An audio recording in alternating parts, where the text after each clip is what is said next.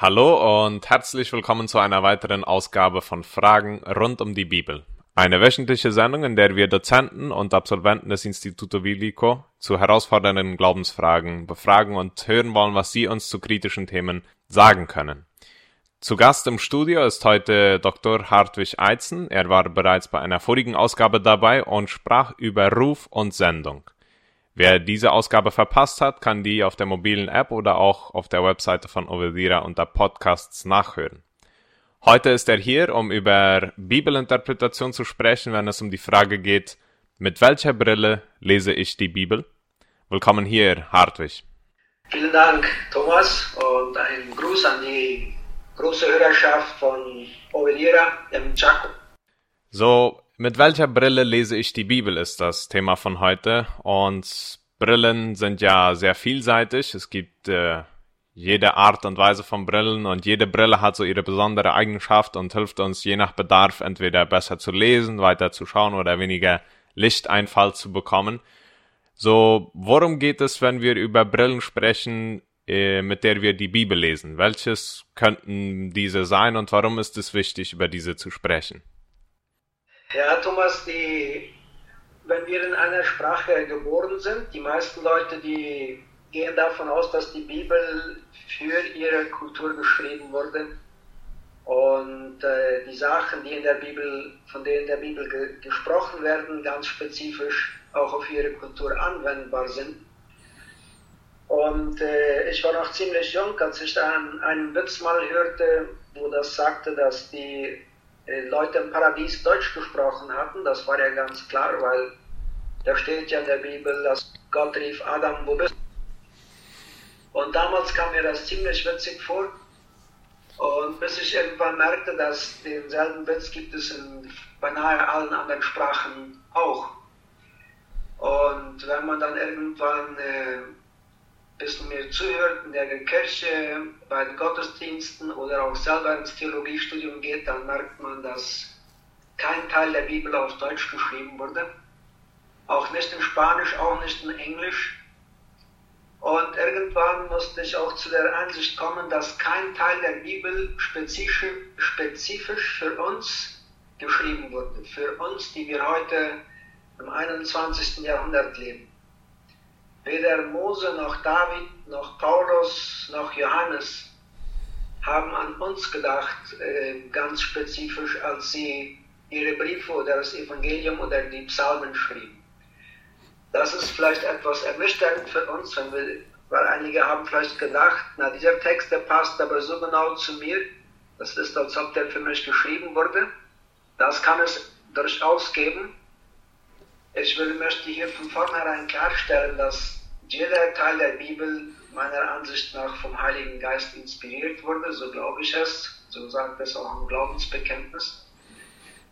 Aber wir müssen einsehen, dass jeder Autor der Bibel, und davon gab es so circa 40, die über einen Zeitraum von 1500 Jahren geschrieben haben, die haben innerhalb von ihrer eigenen Kultur geschrieben. Die haben ihre Worte gebraucht.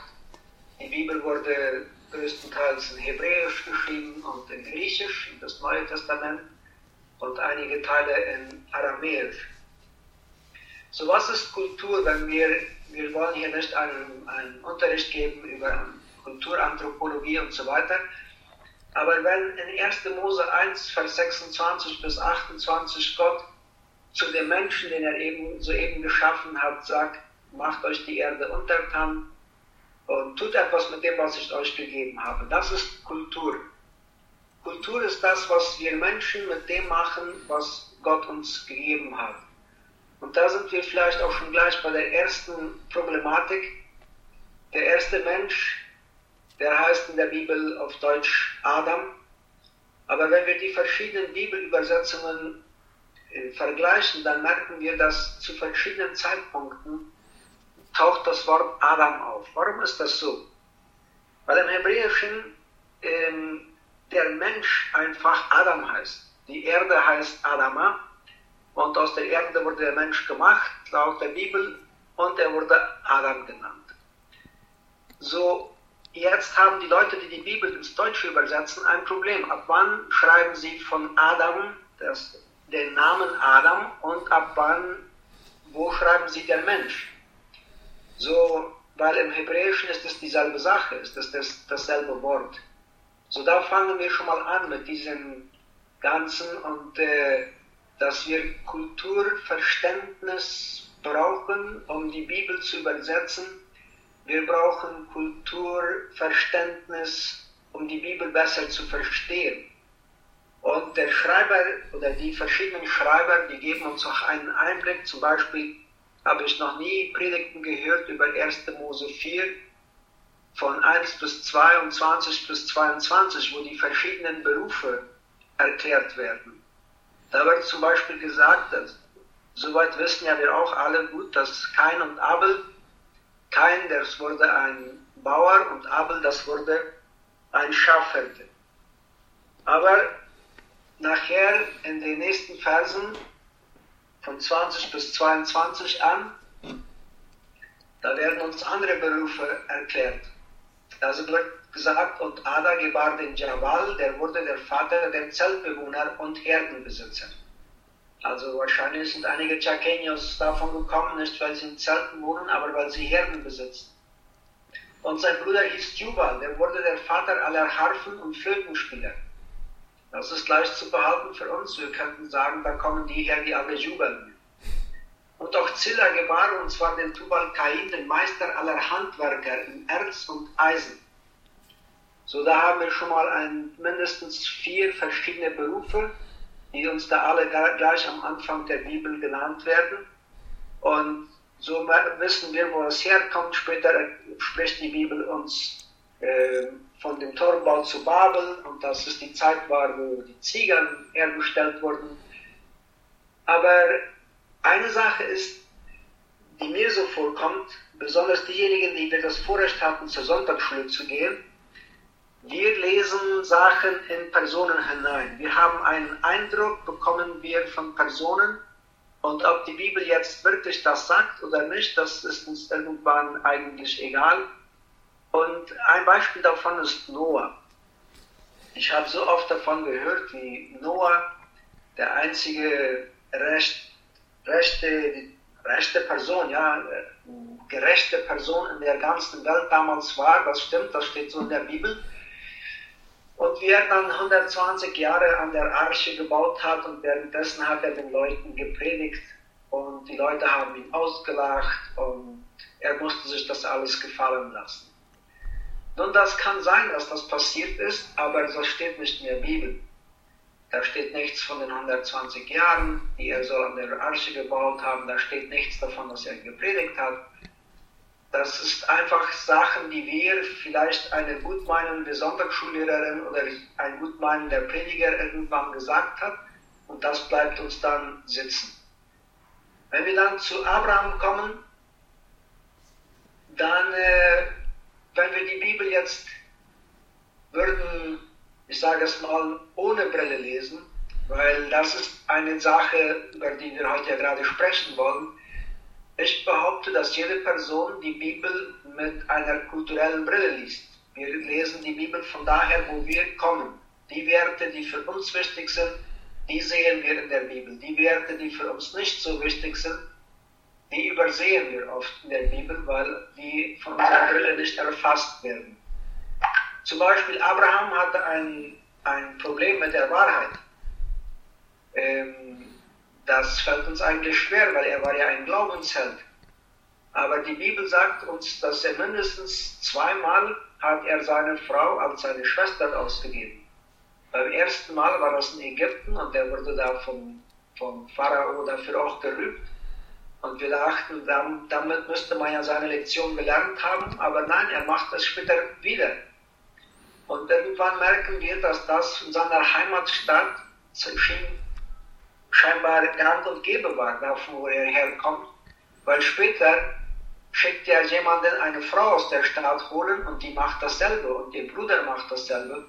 Und diese Sache mit dem Lügen oder die Wahrheit nicht so ganz sagen, das ist in unserer Kultur, äh, der deutschsprachigen Kultur, doch sehr ein, ein hoher Wert. Und das fällt uns schwer, Abraham zu sehen als eine Person, die es mit der Wahrheit nicht so genommen hat. Er war aber ein Glaubensheld, das sagt die Bibel uns und äh, manchmal übersehen wir da auch. Wir denken, lesen die Geschichte von Abraham, bis es da zu Isaac kommt. Und Abraham war 75 Jahre alt, als er das Versprechen von Gott bekam, dass er würde einen Sohn kriegen oder viele Kinder, also eine große Nachkommenschaft. Und naja, das dauerte dann erstmal elf Jahre, bis er einen Sohn hatte, und das war aber eigentlich nicht der Sohn der Verheißung, weil das war der Sohn von einer Magd. Und 25 Jahre musste er warten, bis Isaac dann da war. Und für die meisten von uns hört die Story dann da auch schon auf. Ähm, einige, die lesen dann auch noch so weit, dass Abraham Isaac noch wieder opfern sollte. Aber wenn ich jetzt mal fragen würde, und äh, das kann man ja in einem Hauskreis auch so machen, hat Abraham jemals seine eigenen Enkel gesehen? War das wichtig damals? Dann ist ein Schweigen da. Und wir brauchen nur weiter in der Bibel lesen und wir merken, dass Isaac mit 40 Jahren noch immer nicht verheiratet war. Seine Mutter starb, als er 37 war. Das sind alles Sachen, die in der Bibel sind. Und irgendwann sagt sich Abraham, dieser mein Sohn, der wird wahrscheinlich nicht von selber eine Frau finden. Und da schickt er seinen Diener los, dieser Eliezer. Und wenn wir 1. Mose 24 lesen, dann hilft uns kulturelles Wissen, um zu merken, wie intelligent dieser Eliezer wirklich war. Wenn er da vor der Stadt, wo er hinkommt, niederkniet und zu dem Gott seines, seines Chefs spricht, in dem Moment nennt er ihn noch nicht sein eigener Gott, sondern er sagt, äh, Gott meines Herrn Abraham. Ja. Und er bittet ihn darum um, um ein Zeichen. Er sagt, wenn die Mädchen aus der Stadt kommen, ihr Wasser holen beim Brunnen, dann werde ich ein Mädchen fragen, ob sie mir kann zu trinken geben. Und wenn sie dann auch sagt, ich werde auch deine Kamele zu trinken geben, dann ist das die Person, die du ausgesucht hast. Und für viele von uns, wir wir verstehen gar nicht die Tragweite, weil wir die Kultur nicht verstehen. Wir verstehen nicht, wie viel ein Kamel saufen kann. Wir übersehen oft, wie viel Kamele Eliezer mit hatte. Wir denken, das ist so, als wenn man mit seinem Hund spazieren geht. Irgendwo im Park und man ist durstig und man bittet jemand um Wasser und wenn die Person sagt, ja, ich gebe dir auch deinem Hund auch noch, okay, das ist dann die Person, die Gott ausgesucht hat. Dies war nicht ein Zeichen wie heutzutage oft Mädchen oder Jungen den Herrn bitten, wenn äh, heute jemand mit einem roten T-Shirt vorbeikommt, das ist die Person, die du dann für mich ausgesucht hast. Dieser Eliezer, der war wirklich sehr intelligent. Er hatte zehn Kamele mit, sagt uns die Bibel. Und wenn wir dann etwas weiter forschen, dann sehen wir irgendwann, dass ein Kamel bis zu 135 Liter Wasser trinken kann, wenn es ganz ausgedürstet ist. Also das ist die maximale Kapazität. Das mal 10 genommen gibt 1350 Liter Wasser. Wie viel kann ein Mädchen zu der damaligen Zeit tragen in ihrem Krug? Das wären meistens so 10 Liter, mehr wie das nicht. Also eine Frau, die bereit war, 100 Mal den Brunnen runter und drauf zu gehen, um die Tiere zu tränken, das war eine Frau, die es wert ist. Und das sind Sachen, die wir oft übersehen, weil wir nicht in der Kultur geboren sind, weil wir uns da nicht auskennen. Das gibt dann, manchmal denken wir auch, äh, es gibt Reaktionen, typische Touristenreaktionen nur heutzutage, weil Touristen gab es ja damals noch nicht. Aber wenn wir mal schnell zu 1. Mose 29 gehen, da sehen wir eine ganz typische Touristenreaktion. Wir sind äh, bei Jakob, der von seinem Bruder Esau flieht, weil er ihn angelogen hat, nicht nur ihn, sondern seinen Vater auch. Das kam von der Mutter her. Wie gesagt, es war da mit der Wahrheit eine Sache, die ein bisschen relativ da war. Und dann kommt Jakob eines Tages in die Gegend nach Haran, wo sein Onkel Laban wohnt. Und äh, in 1. Mose 29 von Vers 2 sagt es, er sah sich um und siehe, da war ein Brunnen auf dem Feld und siehe, drei Herden Schafe lagen dabei, denn von dem Brunnen mussten die Herden trinken. Und ein großer Stein lag über der Öffnung des Brunnens. Und sie pflegten alle Herden dort zu versammeln und den Stein von der Öffnung des Brunnens wegzuwälzen und die Schafe zu tränken. Und dann brachten sie den Stein wieder an seinen Ort über die Öffnung des Brunnens. Und Jakob sprach zu ihnen, meine Brüder, woher seid ihr? Sie antworteten, wir sind von Haran. Er sprach zu ihnen, kennt ihr auch Laban, den Sohn Nahors?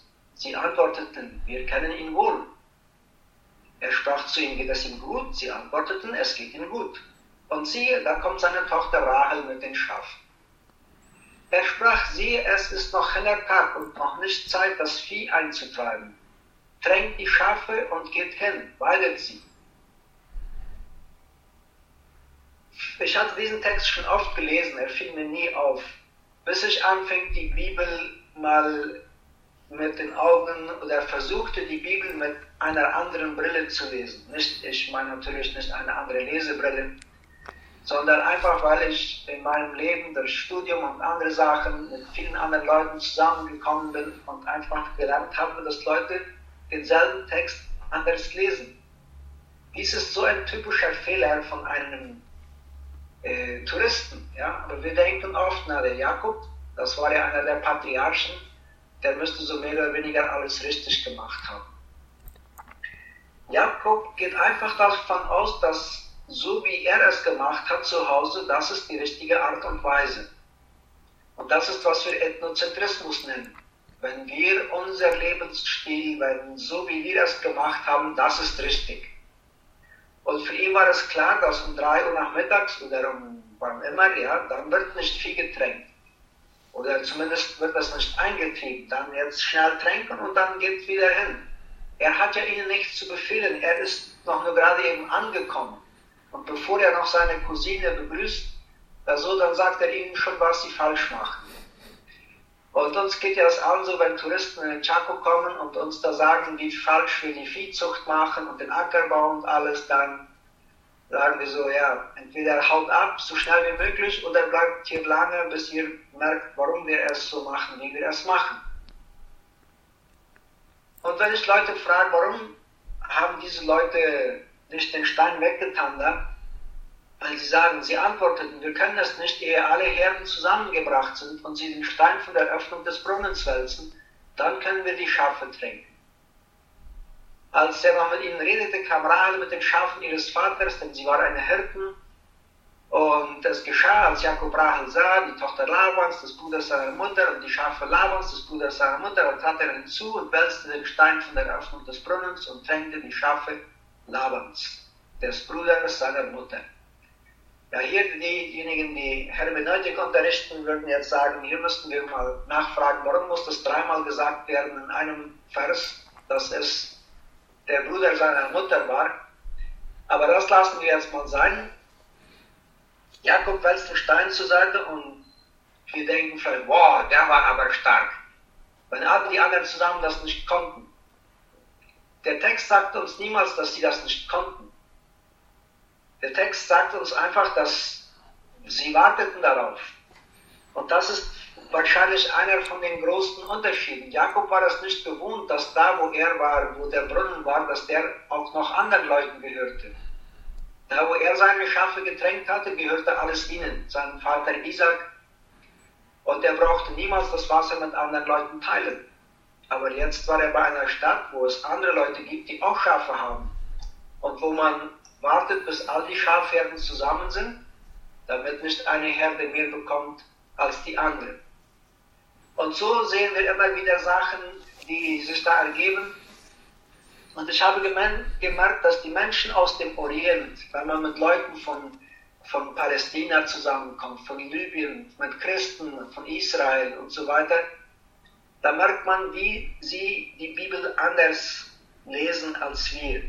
Ich würde sagen, die Bibel ist sehr ehrlich. Die Bibel äh, verschönert nichts.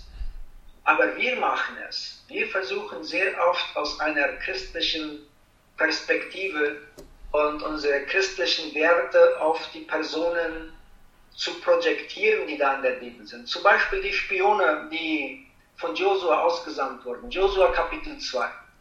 Die Bibel sagt uns schlicht und einfach, dass sie in das Haus einer Hure gingen, die Rahab hieß, und dort zur Nacht blieben. Ja, was machen wir jetzt damit? Und so in der Sonntagsschule uns wurde gesagt, dass, dass diese Leute gingen in das Haus einer Hure, weil die Huren, die hatten am meisten Informationen. Also da würden sie bestimmt gute Informationen kriegen darüber, wie es mit den Soldaten bestimmt war und so weiter und so fort. Okay, haben wir auch alles so geglaubt. Aber im Fernen Osten würden sie über so eine Interpretation nur lachen sagen, das war, für sie ist das ganz klar, dass diese Leute zu Rahab gingen, weil das, was man bei einer Hure macht. Und äh, ich habe gemerkt, dass wir oft ethische Entscheidungen, also die für uns wichtig sind, die werden kulturell bestimmt. Und die werden auch kulturell bewertet. Und manchmal sind die nicht ganz so als in als die in der Bibel sind. Zum Beispiel die Wahrheit sagen. Wie, wir, wie ich erst schon sagte, im Fall von Abraham ist die Wahrheit sehr wichtig bei uns. Wie wichtig ist es jetzt, dass man immer die Wahrheit sagt? Ist die Wahrheit wichtiger als das Leben? Im Alten Testament haben wir mehrere Beispiele, wo es nicht so ist. Gerade bei Rahab, sie hat kein Problem, den Soldaten des Königs zu sagen, dass die Spione bei ihr gewesen waren, aber jetzt schon nicht mehr da waren und dass sie schon gegangen waren. Und außerhalb der Stadt, und wenn ihr euch beeilt, dann holt ihr sie vielleicht noch ein. Währenddessen waren die oben auf dem Dachboden versteckt. Und Rahab wird später als Glaubenshelden bezeichnet. Und Abraham wird als Glaubensheld bezeichnet. Und wir sehen später bei Samuel, als Gott ihn schickt, in, um den David zu salben, und äh, Samuel sagt, na das ist aber gefährlich, wenn, wenn Saul das mitkriegt, dann wird er mich umbringen lassen. Da sagt Gott selbst zu ihm, dann nimm ein Kalb mit und sagt zu den Leuten, wenn dich jemand fragt, ich gehe ein, ein Opfer darbringen in, in Bethlehem. So, das war nicht eine direkte Lüge, das war nur, wir würden sagen, eine gute Ausrede. Ja, also sie haben wirklich das, das Opfer gefeiert und alles, aber der wahre Grund, weshalb er nach Bethlehem ging, war nicht um ein Opfer zu bringen, sondern das war, um einen neuen König zu salben. Später sehen wir, dass äh, als David vor Absalom fliehen musste, dann waren da zwei junge Männer von der Stadt, der eine hieß Achimas und der andere Jonathan, und das sollten die Botschafter sein, äh, die David immer melden sollten, was da so passierte, und die wurden auch von einem anderen jungen Mann gesehen, und mussten sich verstecken in einem Brunnen. Die Frau, die tat, wir würden sagen, einen Plan, hat die da über den Brunnen ge gebreitet und da Getreide draufgeschüttet. Und wenn die Soldaten kamen vom König, dann hat sie auch gesagt, die sind schon über den Bach. Also da müsst ihr euch wirklich ganz beeilen, wenn ihr die finden wollt. Wir würden sagen, das ist eine direkte Lüge. Aber die wird hier in der, im Alten Testament nicht als solche bewertet sondern es geht ja darum, das Leben von diesen Leuten zu retten.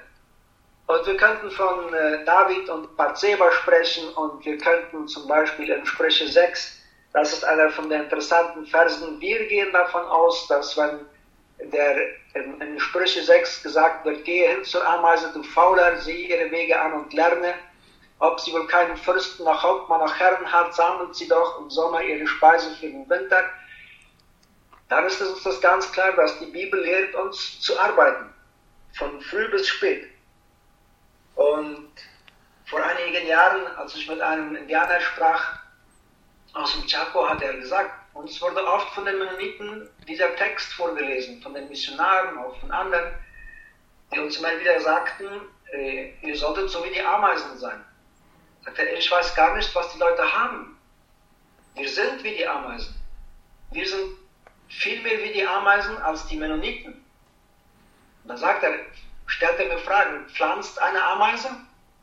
Nein, die Ameise pflanzt nicht. Lockert sie den Boden? Macht sie eigentlich auch nicht. Ähm, geht sie Kraut haken? Nein. Was tut sie? Das Einzige, was sie tut, ist abschneiden und nach Hause tragen. Also ernten. Respektiert sie die Zäune des Nachbarn? Nein, macht sie auch nicht, leider. Sagt er, das ist genau das, was wir Indianer immer gemacht haben. Wir gingen aus und sammelten unser Essen und brachten es nach Hause. Die deutschen, deutsch sprechenden Immigranten, die haben uns gesagt, ihr dürft nicht in unseren Garten kommen, ihr dürft nicht von unseren Bäumen abpflücken, weil das ist unseres. Das ist, wir haben genau das getan, was die Ameisen immer gemacht haben. Aber wenn wir jetzt mal, unsere Zeit, die läuft ja schnell, äh, zum Neuen Testament gehen, sind wir noch beim Thema, Thomas? Ja, ja. Nein, das ist sehr gut. Ich wollte, mir kam währenddessen bloß gerade eine Frage und ich, ich sehe, es passt auch sehr gut zur Überleitung im Neuen Testament rein. Sie haben vom Ethnozentrismus gesprochen und äh, hauptsächlich haben wir uns jetzt im Alten Testament auch bewegt und da haben wir dann auch immer im Hintergrund, im Hinterkopf, dass es aus der Perspektive eines Hebräers oder eines Juden geschrieben worden ist, auch im Alten Testament. Äh, so man man braucht die Brille von einem Juden im Alten Testament und wie steht es dann aber im Neuen Testament, wenn Jesus kommt und es jetzt nicht mehr um eine Kultur geht, in der dieses Wort geschrieben soll werden und für, äh, für ein bestimmtes Volk, ein ethnisches Volk, wie sieht es da mit den Brillen auf, die wir da brauchen? Gibt es da genauso diese Unterschiede oder braucht man da schon keine Brille mehr aufsetzen? Ja, ich würde sagen, zum Teil gibt es dieselben Probleme. Jesus wurde innerhalb von einer Kultur geboren. Das war die israelische, hebräische, jüdische Tradition im damaligen, in einem ganz bestimmten Zeitrahmen. Und wir sehen da auch eine ganze Reihe von Sachen, kulturellen Sachen, zum Beispiel in Lukas Kapitel 7. Da ist der eingeladen bei einem Pharisäer und da kommt eine Frau rein und wäscht ihm die Füße mit ihren Tränen und so weiter. Und der Pharisäer, der heißt übrigens Simon, der sagt sich, wenn dies wirklich ein Prophet wäre, würde er wissen, wer ihn da, wer ihn da berührt. Und dann stellt Jesus ihm eine Frage ähm, und erzählt ihm ein kurzes Beispiel. Und dann sagt er zu ihm, weißt du, als ich in dein Haus kam, du hast mir kein Wasser gegeben für meine Füße. Und du hast mir kein Öl auf mein Haupt gegeben und du hast mir auch keinen Kuss gegeben. Das ist dann etwas länger da, aber wir haben heute nicht so viel Zeit. Und er sagt, ah, diese Frau, die hat meine Füße mit ihren Tränen gewaschen, die hat meine, die Füße mit Öl gesalbt und die hat meine Füße geküsst. All das, was du nicht gemacht hast, das hat sie gemacht. Also da sehen wir kulturell die Begrüßungsrituale zur damaligen Zeit. Das machen wir alles heute nicht mehr.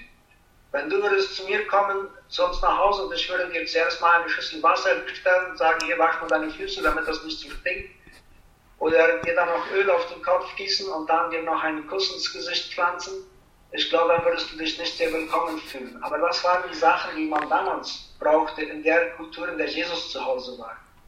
Wir sehen, dass Jesus Vorurteilen entgegengehen musste, was ja auch sehr kulturell bestimmt ist. Als jemand sagte, komm, wir haben den Messias gefunden, Jesus von Nazareth, dann sagt wieder Nathanael, was kann von Nazareth schon Gutes kommen?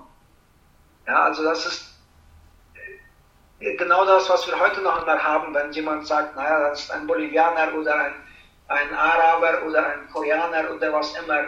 Und, und dann das Erste, was man denkt, sind meistens die Sachen, die nicht so gut sind. Wir sehen, dass im Neuen Testament zum Beispiel ein Festessen sehr wichtig war und ein, ein Festessen ablehnen war eigentlich eine große Beleidigung. Ähm, es gibt immer wieder Leute, die sagen, sie sind bibeltreu oder sie wollen zum Beispiel zumindest bibeltreu sein. Und das ist sehr gut, das freut mich. Aber was ist damit gemeint? Ich wage zu behaupten heute, dass es keinen Christen gibt, der wirklich alles genauso macht, wie es in der Bibel gesagt wird. Und da stelle ich mal schnell einige Fragen. Waschen wir uns gegenseitig die Füße heute? Hin und wieder symbolisch, aber nicht jeden Sonntag. Und Jesus sagt, ein Beispiel habe ich euch gegeben, damit ihr so, wie ich es gemacht habe, euch gegenseitig macht. Frage 2. Grüßen wir uns mit dem heiligen Kuss? Die Bibel sagt es fünfmal, dass wir das tun sollen. In den, äh, in den Briefen von Paulus und auch von Petrus. Aber heutzutage wir würden uns alle erschrecken, wenn jemand anfangen würde, äh, vor dem Gottesdienst oder nach dem Gottesdienst uns einen Kuss auf den Mund oder auch nur auf die Backe zu pflanzen. Wir wissen, dass das in Russland oder so noch praktiziert wird. Und dann sind wir ganz schnell da und sagen, naja, das ist was Kulturelles. Das ist heute nicht mehr anwendbar. Ja, da begeben wir uns auf etwas glitschigen Boden. Was ist dann noch kulturell und was nicht? In vielen Gemeinden hat man Probleme mit den Frauen. Nicht, dass die Frauen Probleme machen, aber wir haben Probleme damit, ob sie dürfen Hosen tragen oder Röcke. Ich glaube, im Chaco ist das schon vorbei, aber das war früher mal eine Weile so. Weil die Bibel sagt, dass Frauen sollen nicht Männerkleidung tragen. Aber interessanterweise in demselben Vers sagt es, dass Männer sich nicht den Bart beschneiden sollen. Und das machen wir aber alle. Okay, dann sagen wir, gut, Frauen dürfen ab heute dann auch äh, Hosen tragen und so weiter. Da sei mal, müssten wir eigentlich auch sagen, dass es Hosen gibt es erst ein paar hundert Jahre. Also damals trugen die Männer Kleider, also Tunikas, so lange Gewänder, ja. Äh, sollen die Frauen heute ein Kopftuch tragen oder nicht? Für einige Gemeinden in Deutschland ist das sehr wichtig und neulich kamen hier einige Leute, die gerne nach Paraguay auswandern wollen und ich sagte, ob sie die, die unsere Gemeinden besucht hätten und so weiter und sie sind auch Mennoniten, ja, aber sie könnten sich da nicht mit diesen Gemeinden identifizieren, weil die Frauen tragen keine Kopftücher mehr.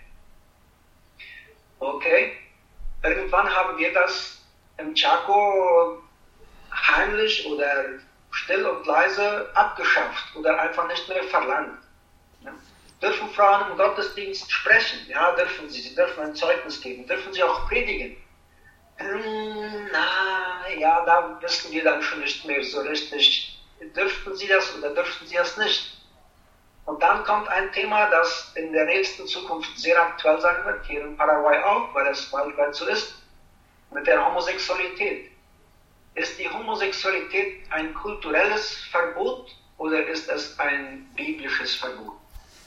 Die Christen, die dafür sind, dass man die Homosexualität einfach so akzeptiert, wie sie ist, die sagen, naja, es gab ja früher auch Sachen, die verboten waren und dann holen sie gerade diese Sachen vor, über die ich eben gesprochen habe. Und so wie, die, wie es früher Mode war, dass die Frauen eben etwas auf dem Kopf trugen, ein Kopftuch hatten, äh, so war es früher eben auch, eben auch verpönt, dass man äh, die Homosexualität pflegte. Aber die Kulturen ändern sich und heute brauchen die Frauen kein Kopftuch mehr tragen, können mit langen Hosen gehen. Und warum dürften dann auch nicht zwei Männer oder zwei Frauen zusammen, zusammen wohnen und einfach ein, ihre Ehe pflegen? Nun, ähm, ich sehe, die Zeit die läuft hier ganz schnell und äh, deshalb müssen wir das hier auch schnell zu Ende bringen. Es gibt biblische Sünden und es gibt kulturelle Sünden. Und alles, was in der Bibel verboten ist, als eine, wie würde man sagen, was ein biblisches Gebot ist, das ist ein Verbot für alle Kulturen. Und darunter gehört meines Erachtens auch die Homosexualität. Und dann gibt es Sachen, das sind kulturelle Sünden, die werden oft in der Bibel gar nicht erwähnt. Zum Beispiel, was man anzuziehen hat im Gottesdienst, wie man sich kleiden sollte und so weiter. Oder ob man zu spät kommt oder nicht. In der ganzen Bibel wird gar nicht gesagt, dass man zur Zeit kommen soll. Das gehört nicht unter die zehn Gebote, aber das ist in unserer Kultur sehr wichtig. Und wir sind ziemlich ungehalten, wenn eine Person zu spät zum Gottesdienst, zu einer Sitzung, zu einer Besprechung kommt. Das ist eine kulturelle Sünde. Und äh, meine Behauptung ist, wir sollten beides meiden. Wir sollten sowohl die biblischen Sünden als auch die kulturellen Sünden meiden. Was jetzt wirklich uns sagen will, als Gemeinden im Ko 2021, darüber dürfen wir immer wieder uns zusammensetzen und besprechen. Das nennt man eine kommunitäre Hermeneutik, gemeinschaftliche, wo wir sagen, uns hinsetzen und sagen, okay, weil Paulus sagt, dass die Frauen der Gemeinde schweigen sollen. Was hat er damit gemeint? Das etwas, was für alle Frauen in allen Kulturen gilt oder ist das etwas, was Paulus ganz konkret an die Gemeinde in Korinth geschrieben hat, weil da die griechische Kultur und die hebräische Kultur zusammen war, die beide nicht ein gutes Bild von der Frau haben und deshalb sagt er, dass sie schweigen soll. Darüber können wir diskutieren als Gemeinden, darüber können wir uns dann einig werden und sagen, in unserer Gemeinde wollen wir es so handhaben. So, das Einzige, was ich heute zeigen wollte, ist, dass wir jeder eine, Bibel, eine Brille aufhaben, wenn wir die Bibel lesen. Auch diejenigen, die keine Brille tragen. Die unsichtbare Brille, die heißt Kultur. Und äh, das ist nicht eine schlechte Brille. Alle Leute haben sie in allen Kulturen. Wir müssen uns nur dessen bewusst sein, dass wir diese Brille tragen. Hin und wieder vielleicht versuchen, sie abzunehmen oder die Brille einer anderen Kultur aufzusetzen, weil dann sehen die Sachen oft anders aus und so können wir uns bereichern, indem wir sehen, wie andere Leute die Bibel lesen. So, wir sehen also, da sind einigermaßen viele Herausforderungen, wenn wir uns dem Text nähern wollen und äh, so wie man immer sagt, den, den Urtext verstehen wollen, ja, so wie es der Schreiber dann auch gemeint haben soll. Und äh, da würde ich jetzt vielleicht abschließend noch eine Frage stellen wollen, falls jetzt ein Hörer dieses Ganze mitbekommen hat und sich die Frage stellt, was wäre dann der erste praktische Schritt für mich, wenn ich dann jetzt einen Bibeltext vor mir habe und wissen will, okay, ist dies jetzt, was ich verstehe, aus meiner Brille heraus verstanden oder ist es wirklich das, was der Autor sagen wollte? Was wäre da ein praktischer Tipp zum Abschließen? Diejenigen, die wir Christen aus anderen Kulturen kennen, ich glaube, das wäre eine schöne Sache, wenn wir einfach würden diese Leute fragen, wie versteht ihr den Text? Und wenn nicht, wenn wir keinen Christen kennen aus einer anderen Kultur, dann haben wir heutzutage viele Werkzeuge im Internet und so, die wir fragen können. Im Großen und Ganzen möchte ich sagen, die Bibel ist nicht schwierig zu verstehen. Und in vielen Fällen sind das auch nicht doktrinelle Unterschiede oder die Lehre. Also die meisten Beispiele, die ich hier erzählt habe, das sind einfach, äh, ich würde sagen, interessante Sachen, aber die ändern nicht das, was wir glauben. Und äh, es handelt sich schlichtweg um die, um die Praktiken, also, also praxisorientiert. Wie grüßen wir andere Leute vor der Kirche heute? Müssen wir sie mit einem Kuss begrüßen und mit Fußwaschen und mit Öl auf dem Haupt? Oder können wir sie, wie es vor der Pandemie noch war, einfach mit einem warmen Händedruck und heutzutage dann einfach mit Faust gegen Faust und so? Oder äh, was ist jetzt wichtig? Und ich denke, wir werden uns da schnell einig werden. Das Wichtigste ist, dass Leute wahrgenommen werden. Nicht, ob sie jetzt Öl auf den Kopf bekommen oder ob sie einen Händedruck oder eine Umarmung oder einen Kuss bekommen, sondern dass wir uns, dass wir andere Leute sehen. Also ich würde jetzt meinen, keiner von den Hörern braucht jetzt in Panik geraten und sagen, vielleicht habe ich die Bibel immer falsch verstanden. Ähm, ich denke, wenn wir die Bibel immer nur in, in Deutsch und dann vielleicht noch in Luther gelesen haben, dann sind uns vielleicht einige Sachen nicht bewusst geworden. Aber das ist nicht, dass das Lehrtexte sind, die wir falsch verstanden haben. Von daher möchte ich gerne die Zuhörer darüber beruhigen. Vielen Dank, Hartwig, äh, dass Sie sich auf dieses Thema vorbereitet haben. Wir sehen also, es ist eine schöne Herausforderung, den Text immer besser zu verstehen. Und das sind, so wie Sie gesagt haben, es ist nicht die Grundwahrheit, die wir dann jetzt missverstanden haben, wenn wir diese kulturellen Brillen aufhaben, sondern es sind Details, es sind einige Sachen, die man vielleicht dazulernen kann, wenn man etwas tiefer auf den Kontext eingeht, auf die Kulturen, in der es geschrieben wurde und so weiter. Und möge Gott uns helfen und auch mit seinem Heiligen Geist sein Wort zu verstehen, das auch durch ihn inspiriert worden ist. So ist es, Thomas. Der Heilige Geist ist maßgebend an diesem ganzen Prozess beteiligt. Vielen Dank, Hartwig. Und da möchte ich mich auch bei dir als Zuhörer bedanken, dass du eingeschaltet hast und drangeblieben bist. Solltest du Fragen oder Kommentare zu dieser Ausgabe haben oder Hartwig persönlich eine Frage stellen wollen oder um einen Buchtipp anhalten wollen, dann schreib mir doch an folgende Nummer 0984 937 038. Ich leite deine Frage dann an Hartwig weiter und in einer weiteren Ausgabe bringen wir diese dann in unserer Sendung auf den Tisch. Ansonsten vielen Dank fürs Einschalten und wir erwarten dich dann nächste Woche wieder um dieselbe Uhrzeit hier bei Fragen rund um die Bibel. Bis dann.